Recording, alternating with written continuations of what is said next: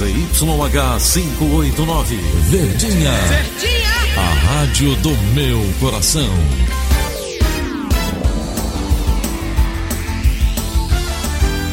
Rádio Notícias Verdes Mares 810. Atenção, emissoras do interior, para o top de 5 segundos.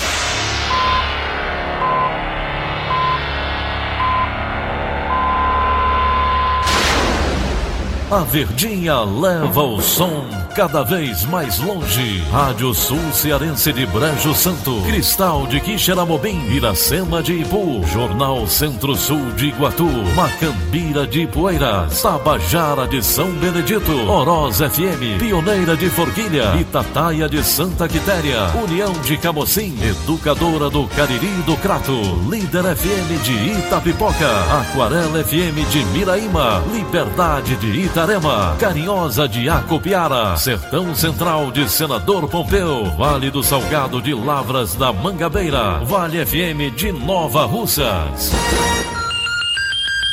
6 horas e 30 minutos, confirmando 6 horas e 30 minutos. Sexta-feira, 17 de janeiro, ano 2020. Manchetes do Rádio Notícias Verdes Mares. Motorista fura bloqueio montado pela Polícia Rodoviária Federal. Presos mais três suspeitos de participação em confronto com a polícia. Ministério da Saúde alerta para possível surto de dengue do tipo 2 no Ceará. As dicas culturais para este fim de semana. Essas e outras notícias em instantes. CYH 589. Verdes Mares AM. Rádio Notícias Verdes Mares. 6 e 32 Previsão do tempo. Previsão do tempo.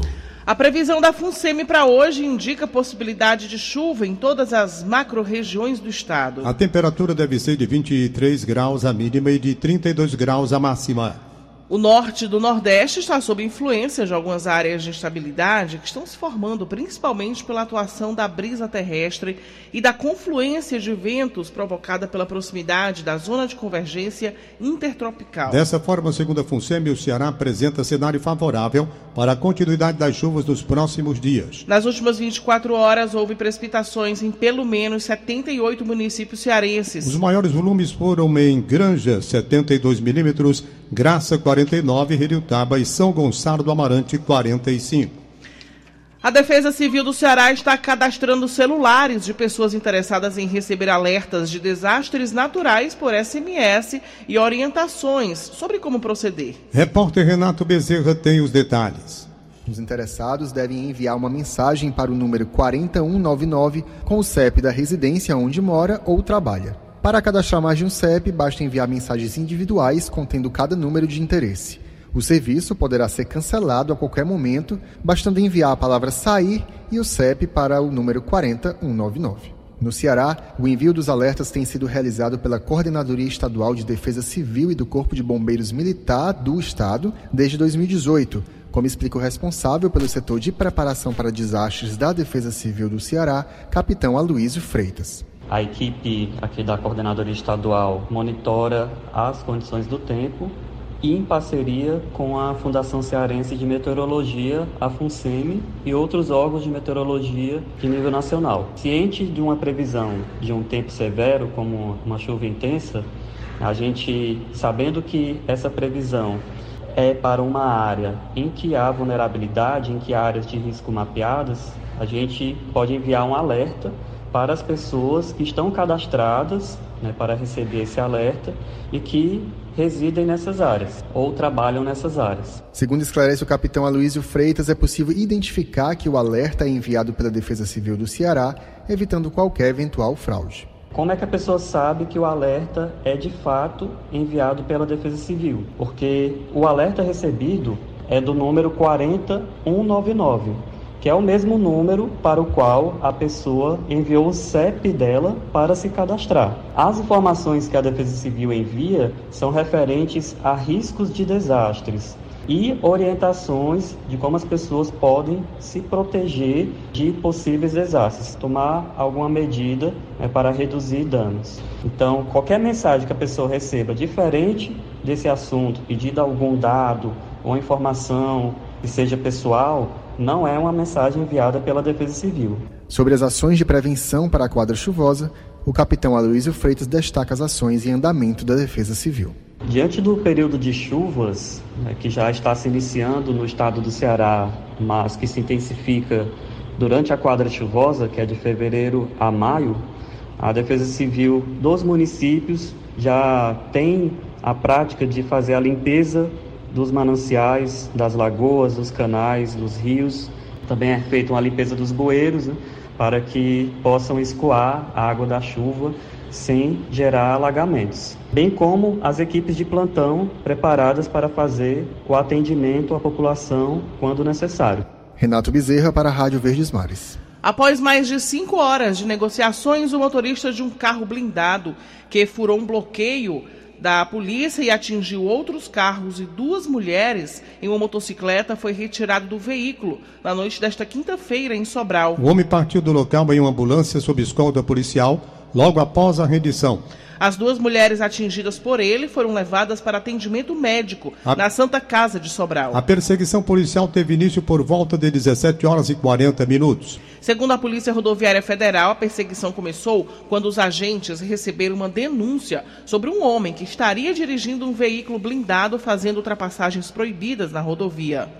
Os agentes decidiram então fazer o acompanhamento tático do veículo e, ao entrar na cidade de Sobral, deram uma ordem de parada que não foi obedecida pelo condutor. Na tentativa de continuar a fuga, o homem deu uma marcha ré e colidiu com a viatura da PRF e com outros automóveis que estavam estacionados. A partir daí tiveram início então as negociações para que o motorista saísse do carro. Familiares estiveram presentes para auxiliar os trabalhos da polícia. O homem permaneceu no veículo até por volta de 23 horas, quando a polícia conseguiu convencê-lo a se retirar do automóvel. Mais três suspeitos foram capturados por participação no confronto com a polícia na última terça-feira no município de Guaiúba. Sobre as prisões, o repórter Eliabe Monteiro conversou com o coronel Júlio César, comandante do policiamento metropolitano. Paulo Henrique da Silva Evangelista, de 18 anos, Antônio David da Silva Cavalcante, também de 18, e um adolescente de 16 anos foram detidos no bairro São Bento, no município de Acarape. Eles são suspeitos de fazerem parte de uma quadrilha que trocou tiros com a polícia em Guaiúba. A polícia chegou aos suspeitos após receber denúncia anônima de que existia um homem baleado escondido em uma casa na cidade de Acarape. O menor estava lá justamente para retirar os dois maiores, dentre eles o que se encontrava ferido com um tiro na perna. Com o trio foram apreendidos uma pistola .380, 37 munições e dois celulares. A polícia ainda disse que os dois suspeitos, Paulo Henrique e Antônio David, já tinham passagens pela polícia pelos crimes de tráfico de drogas, associação criminosa e porte ilegal de arma de fogo. Com essas prisões, os maiores foram autuados pelos crimes de associação criminosa, porte ilegal de arma de fogo e corrupção de menores. O menor de idade, de 16 anos, foi levado para a delegacia da criança e do adolescente. O confronto entre os bandidos e a polícia aconteceu nesta terça-feira na localidade de Água Verde, em Guaiúba. Três suspeitos morreram, outros três foram presos, dois deles baleados. Durante a ação foram apreendidos um fuzil HK-47, uma carabina, uma metralhadora artesanal, um revólver e duas pistolas. A polícia realiza diligências para prender mais integrantes do grupo criminoso. Nós não vamos parar enquanto o bando todo não for preso. Leabem Monteiro para a Rádio Verdes Mares. O Ministério da Agricultura informou ontem que a substância tóxica encontrada inicialmente apenas nas marcas de cerveja Belo Horizontina e Capixaba também foi detectada em outros seis rótulos. A Polícia Mineira investiga quatro mortes. Os detalhes com Sérgio Ripardo. O Ministério da Agricultura alertou ontem que a cerveja artesanal contaminada por uma substância tóxica, suspeita de ter matado quatro pessoas em Minas Gerais, pode ser encontrada em lotes de oito rótulos. Inicialmente, as suspeitas envolviam apenas duas marcas, a Belo Horizontina e a Capixaba. Agora também são suspeitos os rótulos Capitão Senra, Pedra Vermelha, Fargo 46, Baker Pilsen, Brau e Baker D2. O Ministério ainda não sabe o que aconteceu na cervejaria Baker, dona dessas cervejas em Belo Horizonte.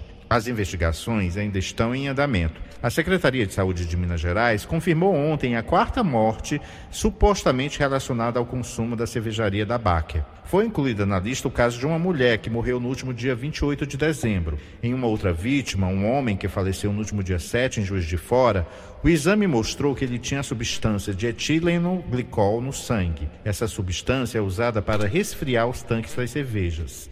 Três hipóteses estão sendo investigadas: sabotagem, vazamento e uso inadequado dessa substância tóxica na refrigeração. As vítimas apresentaram sintomas como náusea, vômito, dores, dormência, dificuldade de urinar e perda do movimento do corpo. Há 18 pessoas em Minas Gerais que estão sendo tratadas com suspeita de ter consumido essas cervejas contaminadas. Não há registro ainda de nenhum caso fora de Minas Gerais. Sérgio Ripardo para a Rádio Verdes Mares. Não? 6 horas e 40 minutos. Saúde. O Ministério da Saúde alerta para possível surto de dengue tipo 2 no Ceará. O repórter André Alencar tem os detalhes. Segundo o Ministério da Saúde, o Ceará pode ter um surto de dengue do tipo 2, o que reforça o cuidado das famílias para evitar essa doença, até porque o tipo 2 é um tipo que pode ser mais letal, em outras palavras, pode trazer mais óbitos, mais mortes. A gente vai conversar com o gerente da célula de vigilância ambiental, Atualpa Soares, da Secretaria Municipal de Saúde.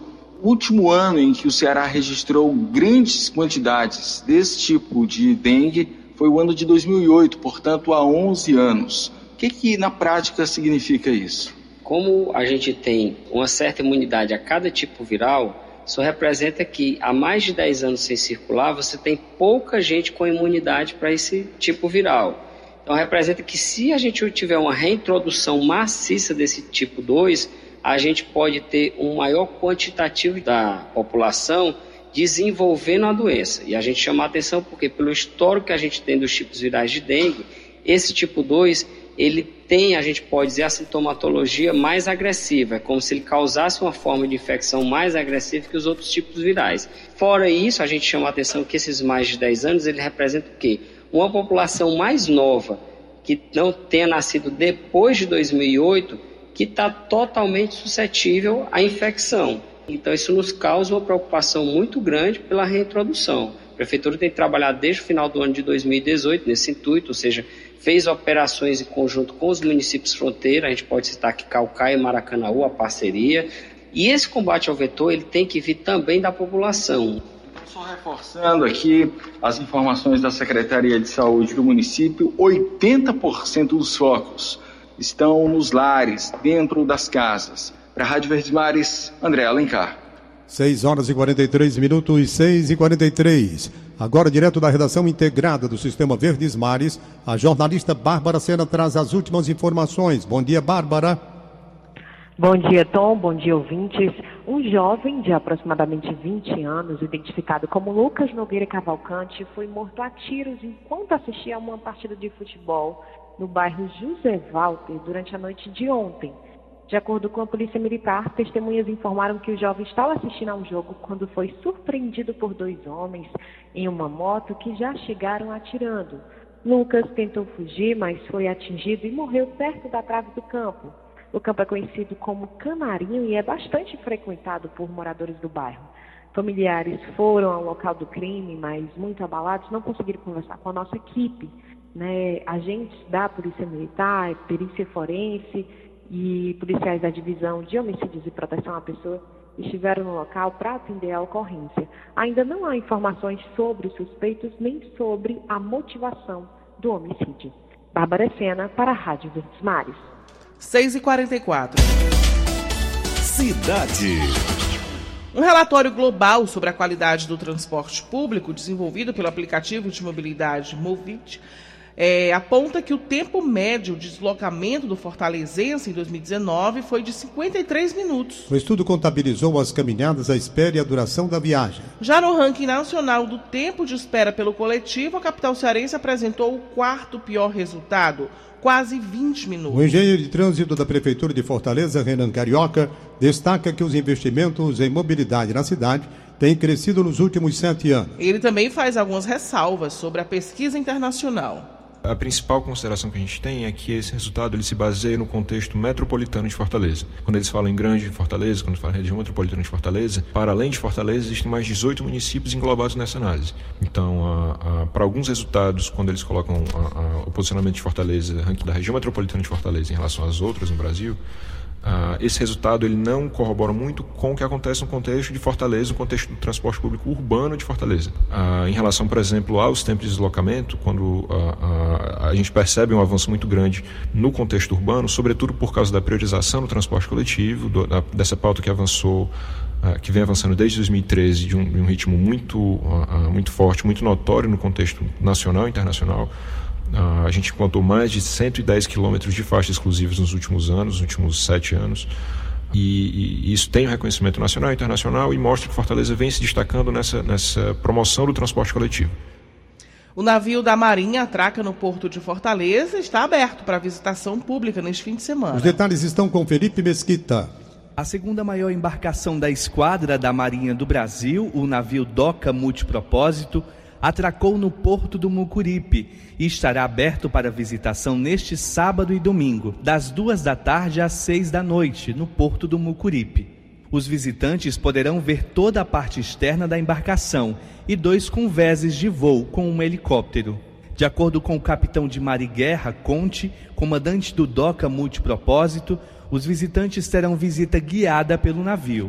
Vão ter militares nossos acompanhando a visita que vão poder dar explicações sobre o navio e sobre a aeronave. Vai ter ideia das suas capacidades, vai poder entender como a gente emprega a nossa aeronave, quais são as nossas, as nossas capacidades. E o navio é um navio bastante robusto, cheio de, de possibilidades para apoiar a nossa Marinha do Brasil e o Brasil. A embarcação vem do Rio de Janeiro e integra a terceira fase da Operação Amazônia Azul Mar Limpo é Vida, que realiza o monitoramento das manchas de óleo que começaram a aparecer nas praias do litoral brasileiro no final de agosto. De acordo com o contra-almirante Valicente, comandante da segunda divisão da esquadra, a substância oleosa que apareceu no litoral oeste nos últimos dias do ano passado não tem relação com as manchas de óleo que apareceram no litoral brasileiro. Ele afirmou que as praias brasileiras estão há mais de um mês sem evidências de manchas de óleo. Só para reforçar, a visitação acontece neste fim de semana, das duas às seis da tarde,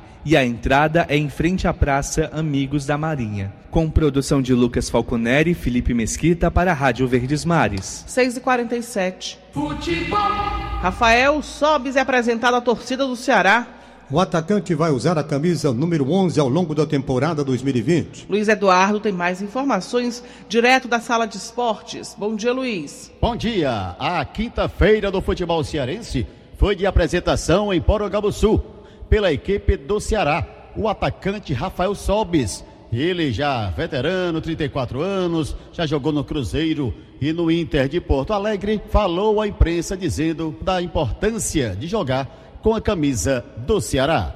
Me sinto muito honrado e muito orgulhoso né, de poder estar vestindo uma camisa tão grande, representar um clube tão grande.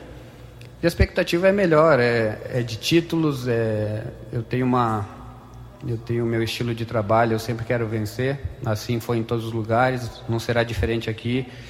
Me preparo para isso e, e vamos lá, eu acho que o ano é bom, o clube está tá investindo muito e aquilo que eu falei, né, já começando a repetir, esperamos que, que todos os jogadores que chegaram uh, se adaptem bem, entendam bem o estilo de jogo e que nós possamos levar esse clube o mais longe possível. Tá aí o Ceará que segue hoje tem um match treino no estádio Presidente Vargas, aonde a diretoria alvinegra vai apresentar todos os contratados da equipe do Ceará. Luiz Eduardo para a Rádio Verdes Mares. 6 horas e 49 minutos, confirmando 6 e 49 instantes. CineDT oferece mais de mil vagas de emprego nesta sexta-feira. Rádio Notícia Verdes Mares. 6 e 50 Política. As coligações partidárias estão proibidas nas eleições proporcionais para o cargo de vereador a partir deste ano. A reportagem é de Flávio Roveri. O pleito de 2016 em Fortaleza traz um bom exemplo do que pode acontecer nas eleições proporcionais. O vereador eleito menos votado teve 4.309 votos, enquanto o quinto mais votado no geral, com 12.483 votos, não foi eleito. Nas ruas, o assunto costuma gerar polêmica. Maracanaú, de onde eu moro, já aconteceu ter um, um, um grande número de votos, mas devido ao partido de, de, ser uma legenda muito alta, então ele não conseguiu. Totalmente injusto. Aquele que teve mais votos, ele tem todo o direito de ser eleito, né? O professor Djalma Pinto, especialista em direito eleitoral, explica o conceito. Esse sistema é o chamado sistema proporcional. Ele objetiva assegurar espaço para as minorias. Por que, que a, aquele candidato, muitas vezes, que obtinha o maior número de votos, ele não era eleito, não tinha assento no parlamento? Porque o partido, ou a coligação da qual ele fazia parte, é, é, é esse partido não alcançava o, o quociente eleitoral. O quociente eleitoral é obtido dividindo o número de votos válidos pelo número de cadeiras em disputa. Em Fortaleza, por exemplo, supondo que a eleição compute 1 milhão e 200 mil votos válidos, o quociente eleitoral é a divisão desse número pelas 43 vagas na Câmara. 27.906 votos, portanto. Daí, vamos ao quociente partidário, que é o número de votos do partido dividido pelo quociente eleitoral. Isso vai definir quantas vagas cada partido terá na Câmara.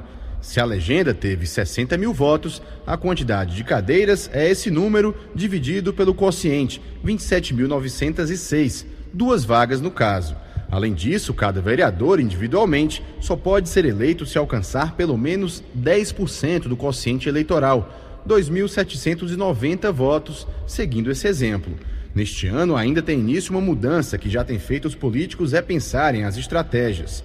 Agora os partidos não podem mais se juntar para atingir o quociente. As coligações estão proibidas. O professor Djalma Pinto avalia os efeitos dessa mudança. Muda agora que o partido vai precisar de ter um fortalecimento. Ele vai, a legenda vai precisar de ter votos, primeiro para garantir o, o quociente eleitoral.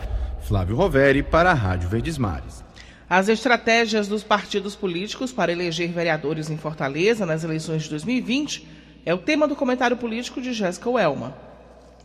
Olá, amigos da Verdinha. A Justiça Eleitoral mudou uma regra importante para a eleição de vereadores neste ano. Partidos não podem mais se coligar para somar votos. A partir de agora, só valem os votos que os candidatos de cada partido receberem. A mudança tem feito os pré-candidatos praticamente andarem com a calculadora na mão. O fim das alianças está exigindo das lideranças partidárias um esforço matemático na hora de montar as chapas. Partidos pequenos, como o Avante, não querem grandes puxadores de votos, por exemplo. Para eles, o teto é uma perspectiva de somar 3.500 votos. Grandes partidos como o PDT, por outro lado, já começam a largada considerando nomes que somem mais de 7 mil apoios. Estratégia é parte da rotina política desde sempre. O importante é que os números não falem mais alto que a capacidade de cada candidato desempenhar corretamente seu papel. O quanto uma pessoa entende de políticas públicas e da necessidade da população precisa falar mais alto do que um cálculo feito sobre possibilidades que podem mudar a critério justamente do eleitor. Jéssica Welma para a Rádio Verdes Mares. 6h54. Economia. A participação agora é de Egídio Serpa. Bom dia para você, Egídio. Bom dia, Daniela Lavor. Bom dia, Tom Barros. Bom dia, ouvintes. No ano passado, de 2019, a indústria cearense de calçados exportou para o exterior 38 milhões e 400 mil pares de calçados. Essa exportação gerou o equivalente a 232 milhões de dólares. Esta informação me foi transmitida ontem à noite pela Associação Brasileira da Indústria de Calçados, a AB Calçados, que também forneceu os números relativos às exportações totais de calçados do Brasil para o estrangeiro. Em 2019, a indústria brasileira de calçados vendeu 144 milhões e 500 mil pares de calçados, o que representou um faturamento de 967 milhões de dólares. Em relação ao Ceará, houve uma redução de 6,2% na quantidade de calçados exportados e de 7% em relação ao faturamento. Sobral, onde a Grendene tem sete unidades industriais, liderou as exportações. Outra informação curta e interessante. Está tramitando na Câmara dos Deputados em Brasília um projeto de lei de autoria da atual ministra da Agricultura, Tereza Cristina, proibindo o uso da palavra leite em produtos de origem vegetal. Se o projeto for aprovado e virar lei, desaparecerá a nomenclatura, por exemplo, do leite de coco e do leite de rosas. Assim, a palavra leite será exclusiva para a denominação do leite de vaca, do leite de cabra, do leite de búfala e do leite de jumenta. Egídio Serpa para o Rádio Notícias Verdes Mares. Uma prévia do produto interno bruto cearense sobe 2%. Os detalhes com Carolina Mesquita. A atividade econômica do Ceará acumula alta de 2, do total 95 são destinadas a pessoas com deficiência. Segundo informações do órgão, a maioria das vagas ofertadas estão em Fortaleza, que concentra 603 oportunidades.